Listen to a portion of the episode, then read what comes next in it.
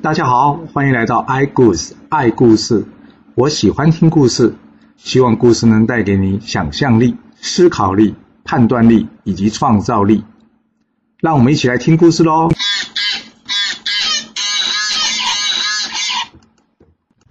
上次说到呢，这吕月说这西岐城弹指可破，这吕月为什么那么有信心呢、因为吕月可是封神榜上的瘟神啊。那这瘟神的专长是什么？没错，就是散播疾病。当天晚上，这五个人呢潜入到西岐城中，在西岐城中呢投下了病毒。没多久，整个西岐城便开始闹瘟疫了。只有哪吒呢是莲化转身，还有这个杨戬厉害，两个人没事。不过哪吒开始担心了，整个西岐城只剩下我们两个，那怎么守啊？杨戬告诉哪吒，没事的啦。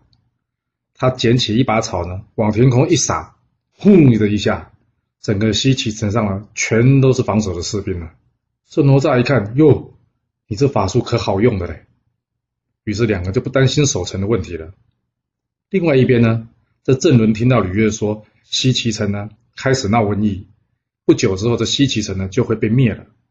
他心里想，既然闹瘟疫，城中就没人防守了，那干嘛不现在进攻呢？这样可以提早结束战事啊！吕月想想，哎，也对，好，就听你的话，我们出兵吧。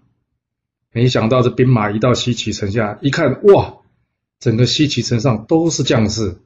郑伦觉得奇怪了，老师不是说他们都生病了吗？实在是看不出来。但是担心就不敢进攻，于是呢，大家又退了回去。只能说还好杨戬有这个障眼法，不然西岐可真的是完蛋了。正当杨戬跟哪吒呢无法可想，甚至也不知道向谁求救的时候呢，还好黄龙真人跟玉鼎真人到了。这玉鼎真人呢告诉杨戬：“你赶快去见这个三圣大师，请他救援。”杨戬一听，好，知道了，马上呢火速前往。这三圣大师呢，其中有一位是谁呢？就是大名鼎鼎的神农氏。听到这名字就知道西岐城有救了，对不对？因为神农呢。可是神医呢？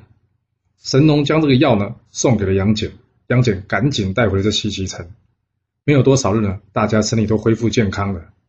另外一边呢，这苏护原先非常担心吕月真的把这西岐城给灭了，没想到一看，哎，这西岐城呢一切如常，好像大家都没事。这苏护呢反过来讥笑吕月说：“道长啊，我看这西岐城都没事，你说灭了西岐城是随便说说的事啊？”这吕月一见一听呢，非常的生气，想说这西岐城呢，就算大家没事，也不过是大病初愈，身体一定是很虚弱的，决定强攻这个西岐城。于是下令门人呢，攻打四门。这西岐这边哪里不知道你吕月打算趁虚而入啊？正当这个周信攻打东门时呢，他们派出了杨戬。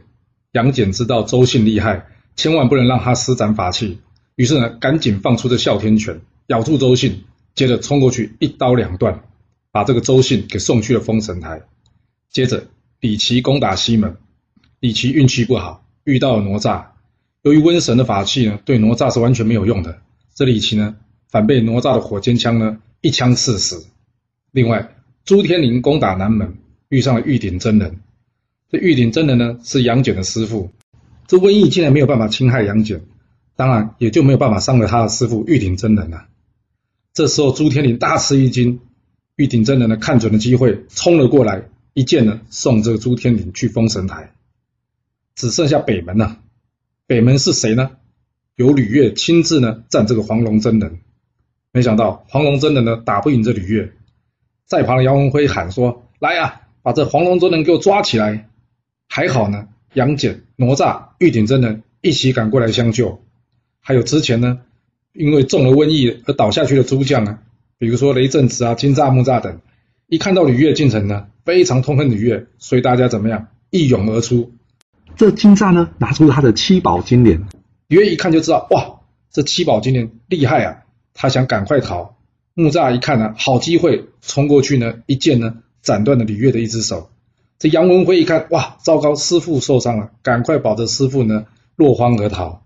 这玉鼎真人呢，跟黄龙真人呢，终于解决了西岐城的瘟神之恶，解决了西岐城的瘟疫呢。他们告别了姜子牙，由于吕越呢这一仗打了个大败，实在没有面子，他也不敢回营，想说怎么办？要找谁来帮忙呢？突然之间呢，远远的听到一个道人在喊说：“喂，道兄！”结果呢，这吕越一看，你叫什么名字啊？这个人告诉他说：“我的名字叫做维护啊。”这吕越心里一想：“维护，我不认识你啊。”维护则是告诉吕越：“你不认识我没关系啊，我认识你啊。”这吕越问维护：“那你来干嘛呢？”维护说：“我来抓你呀，抓你去见姜子牙。”哦，吕越一听，哇，原来你要抓我啊！旁边呢，吕越的徒弟杨文慧听了更是生气，好大的胆子啊！今天想要抓我师傅，于是呢，这杨文辉出去呢，与韦护呢大战一场。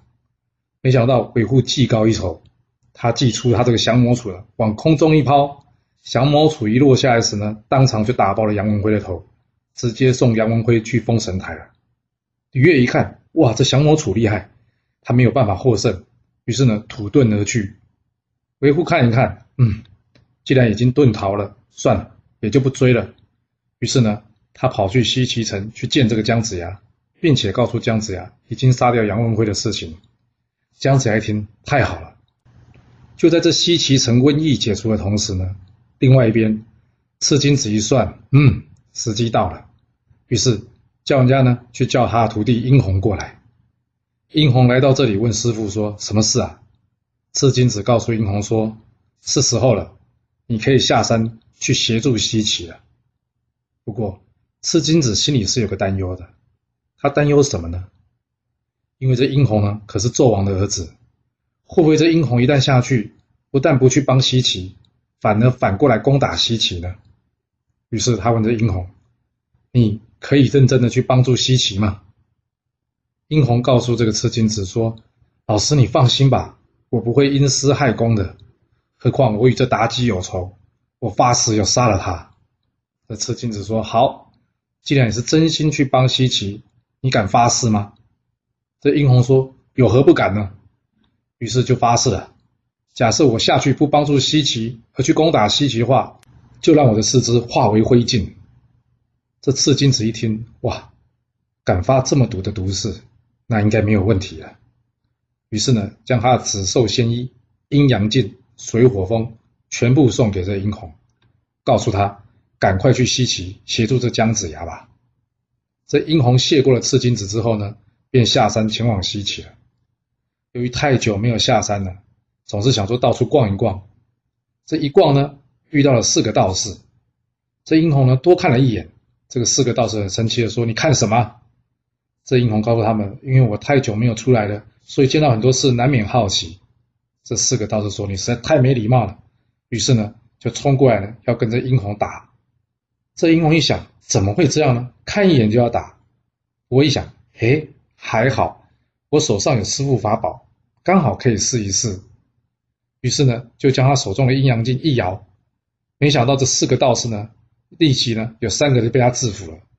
这最后呢，只剩下一个叫做庞洪的道士。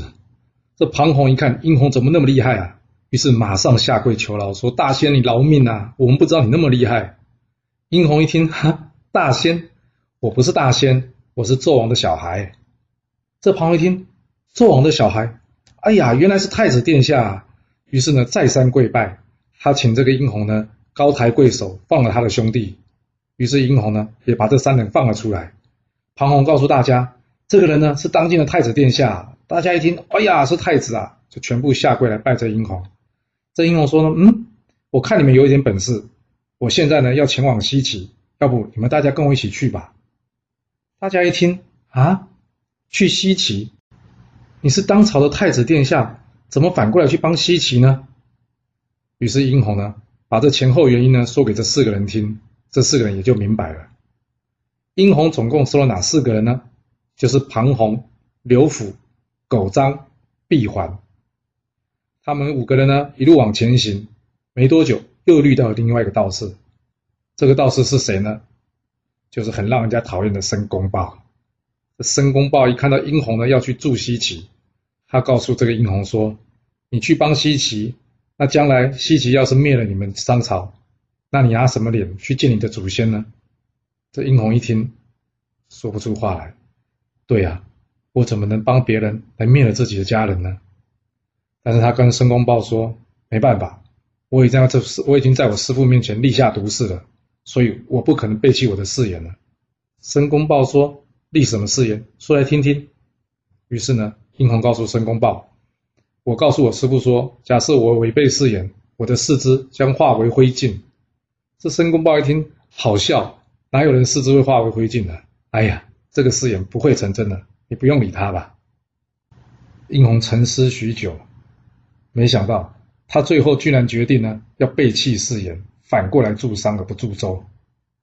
哎，你想想看，这殷红怎么那么容易就背叛他的誓言呢？其实这是因为呢，商朝的人非常重视祖先，这申公豹拿祖先来说他，这殷红就不知道如何是好了。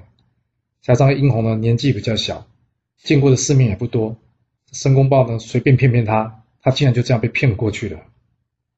这殷红呢来到了西岐，跟着苏护合兵。郑人一听到，哎呀，太子前来呀，太好了，真是天助我也啊！这隔天呢，殷红出去叫阵。这黄飞虎一听，殷红，难道是太子殿下吗？他告诉这个姜子牙说：“我认识殷红。”让我先出去看看吧。于是呢，这黄飞虎便出阵了。他一出阵呢，便认出这殷红来。但没想到呢，这殷红呢，却已经忘了黄飞虎的样子。远远听到黄飞虎的名字呢，想说可能是同名同姓吧。于是也不管了，就出来跟他打了起来。这殷红与黄飞虎呢，战得不分上下。这殷红刚说这四将呢，眼看殷红不能战胜，于是呢，便冲了出来帮助殷红。黄飞虎的四个小孩呢，看到之后呢，也出来应战。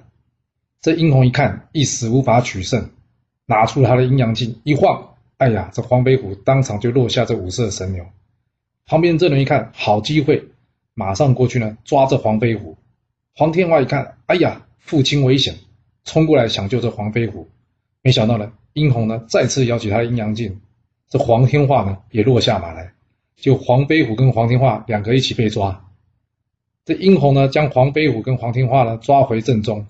这黄飞虎呢，大骂说：“你根本不是殷红。”这殷红说：“你胡说，我就是当今的太子殿下。”黄飞虎说：“你要是殷红，你怎么会认不出我来呢？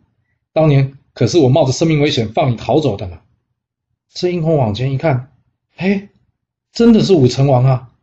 武成王，你怎么可能投降周朝呢？这黄飞虎呢，从头到尾告诉他原因。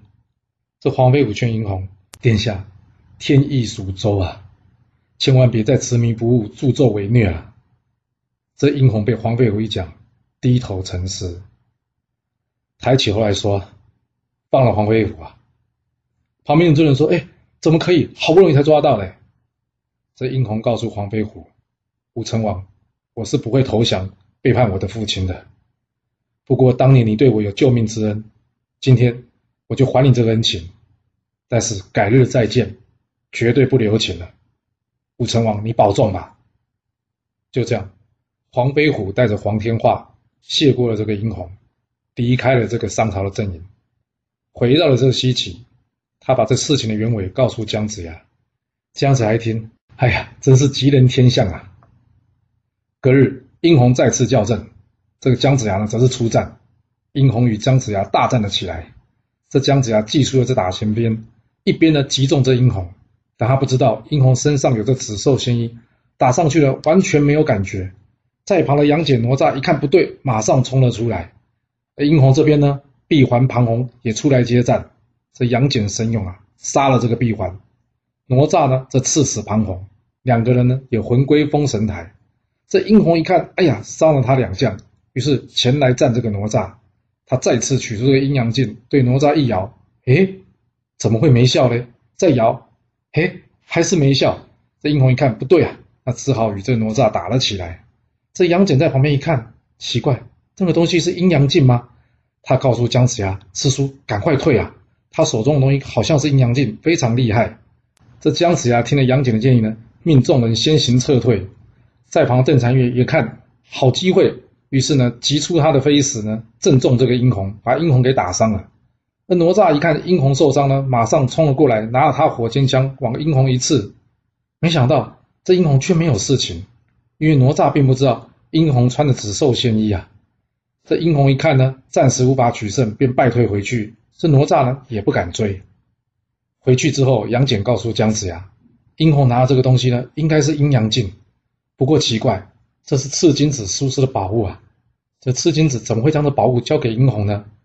他呢，要赶快去请问这个赤金子。于是杨戬告别了这个姜子牙，火速前往去找这赤金子。赤金子一听，怎么可能？我交这个宝物给殷红。是要他去帮助姜子牙的。杨戬说：“不是这样哎，我不知道什么原因，殷红没有听你的命令，他现在是我们的敌人呢。”赤金子跟杨戬说：“你先回去，我会来帮助姜子牙的。”隔日，赤金子已经来到西岐阵中了。赤金子出阵，看到殷红，他跟殷红说：“殷红，你忘了你发过什么誓吗？”但这时候殷红。已经下定了决心要帮助商朝，而不是助周了。所以殷红跟赤金子说：“师傅，我知道我发过什么誓，但是对不起，我没有办法这么做。”这赤金子又生气又难过，于是呢，持剑来击。这殷红说：“师傅，你要为了姜子牙杀我吗？”赤金子说：“我今天不杀你，你将来也得死啊！你有违天命啊！”于是呢，持剑过来。再三的来刺激这个殷红，这殷红呢一躲二躲，已经让了三箭了。殷红告诉赤金子说：“师傅，我已经让你三箭了，要是你再出手，别怪弟子无情啊。”这赤金子说：“你敢回手吗？”这时候殷红拿出了阴阳镜，赤金子一看，哎呀，阴阳镜，马上退回这西岐。然后他叹了一口气，告诉姜子牙：“哇，我把宝物都送给殷红。”没想到他却拿宝物来对付我，现在我也不知如何是好啊！这殷红这边呢，才刚刚战胜了赤金子。这个时候呢，另外有一位道士名叫马元的，他说呢，申公豹推荐他来协助商朝。大家一听，哇，太好了，越来越多人站在我们这一边了。隔天，这马元出去叫阵姜子牙，姜子牙一出阵，看着这个马元，心想，又是个道士模样。恐怕是会法术之人，先下手为强。于是祭出了他的打神鞭，却没想到这打神鞭竟然被收去了。你想想看，打神鞭怎么这么容易就被收去了呢？因为打神鞭只打神，不打人或妖，所以这马原到底是人还是妖呢？旁边的人不明就里，就冲了出来，想要救这个姜子牙。没想到呢，马云呢背后伸出一只手。每个手指呢，跟冬瓜一样大，超级大的一只手，把这个将军呢一抓，就把他撕开来之后吞到肚子里去了。哇，这是什么妖怪啊？土行孙一见到，哇，不行了，姜子牙危险，于是呢，赶快冲过来保护姜子牙。这马原呢，一样的把这土行孙突一下给抓了起来，之后呢，把土行孙往地上一摔，他原先要把土行孙给摔死了，然后再抓来吃，没想到摔到地上，嘣一下。土行孙会遁地不见了，找不到。这马云想说：“哎，是不是摔太大力，摔到地里面去了？怎么找了都找不到。”就在这个时候呢，在旁边的邓婵玉呢，看准了机会，发出一石，正中这个马云，马云就被他打伤了。杨戬一看呢，好机会，于是呢，冲出来来战这个马云。没想到呢，马云还是使出同一招，背后伸出一只大手，把这杨戬抓过去，哈的一下。把杨戬也给吃掉了。这看看天色已晚了，马云告诉姜子牙：“哎，太晚了，看不清楚，我们明天再打过吧。”于是呢，马云开心的呢得胜归营。殷红这边呢，则是帮马云摆这个庆功宴。没想到呢，庆功宴吃到一半，哎呦，马云肚子突然间痛了起来。为什么？因为他把杨戬吃掉了。这杨戬呢，在他肚子里放泻药，把这马云呢拉得死去活来，拉的呢瘦了半圈。这杨戬回到西岐城呢，大家一看，哎呀，杨戬没事，那真是太好了。就在这个时候呢，文殊广法天尊来了。文殊广法天尊呢，见过姜子牙，他跟姜子牙说：“我听说三月十五号你要金台拜将啊，不过我同时听到呢，马元全来了西岐城，我担心马元来阻碍你，所以特地前来帮助你的。”姜子牙一听，哎呀，太好了！文殊广法天尊若是愿意协助的话。这马云应该有机会可以把他抓起来了。文殊广法天尊告诉姜子牙：“你要抓马原呢，要如此如此，这般这般。姜子牙听完之后点头，嗯，好，就照这个计划进行吧。我们先打个岔，这姜子牙金台拜将时间可是相当好的日子啊，因为农历三月十五号，同时也是保生大帝，还有之前提到五财神赵公明的生日哦。隔天，姜子牙按照文殊广法天尊的意思呢，出去假装探营。由于这殷红呢对军队的事情不是很清楚，于是他问马援：“这姜子牙这边东张西望在干什么？有什么奸计啊？”马援说：“管他有什么奸计，我出去会他一会就知道了。”接着，马援出阵，这姜子牙就与马援打了起来。这姜子牙打不赢马援呐，所以呢，打了一阵呢，他就逃。这马云呢就来追。这姜子牙呢边跑，马云边追。马云一想，哎这样不对啊，他骑着四不像，我用走路的，这样不公平啊。想想算算，我还是回营吧。等到姜子牙出来的时候，我再跟他对对阵吧。没想到呢，姜子牙回过头来说：“哎，马原，你怎么不追啊？”这马原一看，哎，我不追你，你还在这边挑拨我，可恶啊！于是马云又追了上去，就这样来来回回，来来回回，从早追到晚。这马云呢，跑的实在是非常累了。马云心里一想：“哎呀，实在是太累了，不追了，准备要回营去了。”就在这个时候呢，突然间听到有女生在那边喊：“救命啊！救命啊！”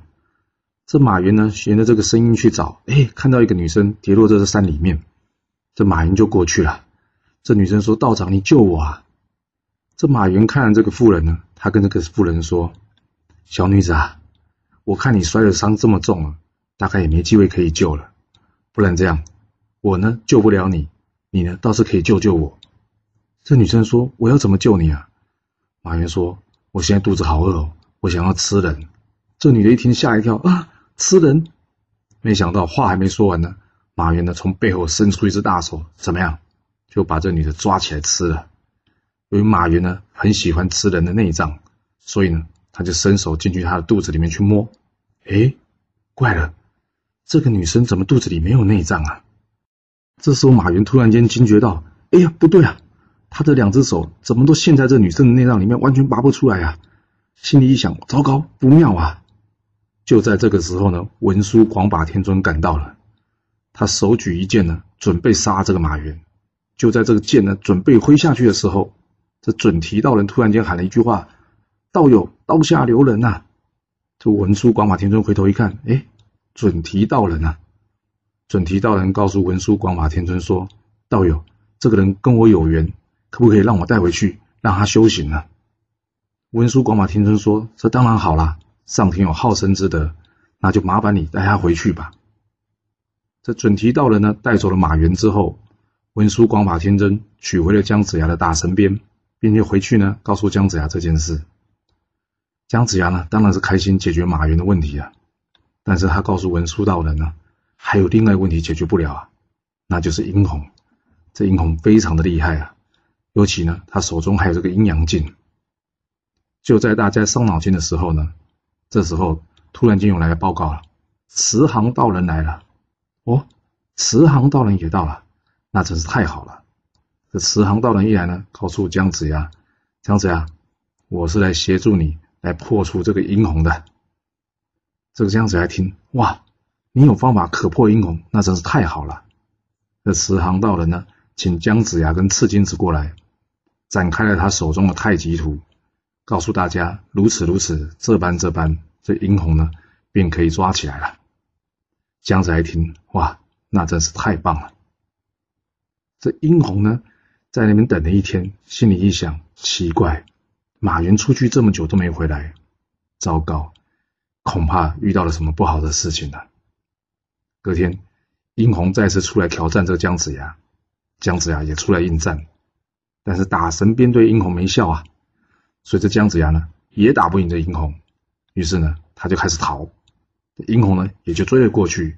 这一逃一追呢，追到了一个山上。这在山上的赤金子呢看到殷红过来，他知道殷红今天在劫难逃，不觉潸然泪下。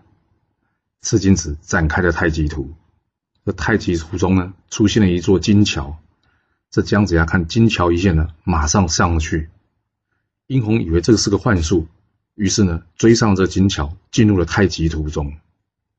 这太极图中变化万千啊，只要你想什么，什么就会出现。这殷红还觉得很奇怪。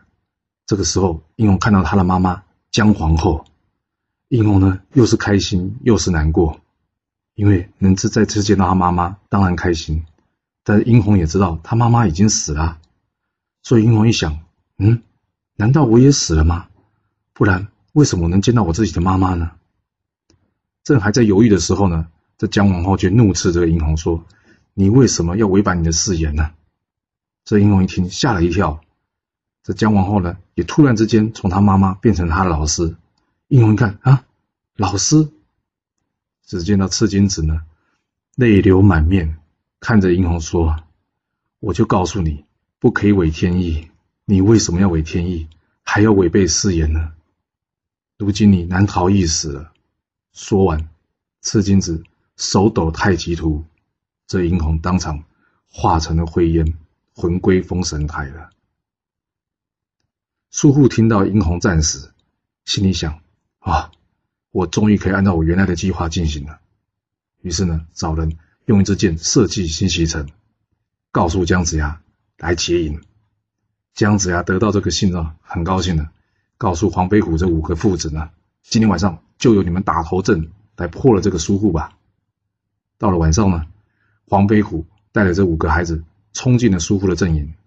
另外，邓九公在左，南宫氏在右，哪吒呢则是殿后。这一路人马呢冲杀而出。邓九公呢斩了这个刘府，黄天霞呢伤了这个狗仗，一场混战呢，这郑伦呢根本来不及防备，结果最后呢被这个邓九公给抓了。知道这个郑伦被抓呢，姜子牙开心的叫人家把这郑伦呢押上殿来。没想到呢，这个郑伦一上殿呢，姜子牙还没开口，他就骂这个苏护造反，并且呢骂这姜子牙呢是个谋逆之臣。姜子牙想说：“哎，好你个郑伦啊！